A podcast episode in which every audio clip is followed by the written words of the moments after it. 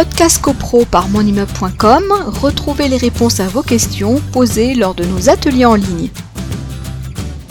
Et ces parties communes, mais évidemment, il faut qu'elles soient représentées par un organe représentatif, ça s'appelle le syndic. Et donc, à la tête de chaque copropriété, nous avons donc obligation, évidemment, d'avoir un syndic de copropriété.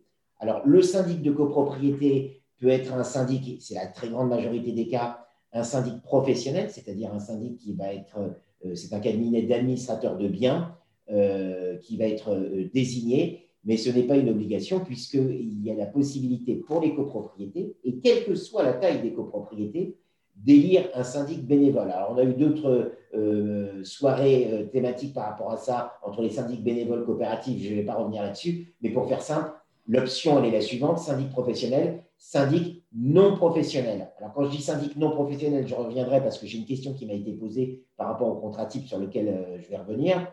On parle de syndic non professionnel et pas de syndic bénévole. Parce que souvent, il y a une confusion. On dit, ah bah oui, comme je n'ai pas un, professionnel, le syndic est forcément bénévole. Non, c'est syndic professionnel ou syndic non professionnel.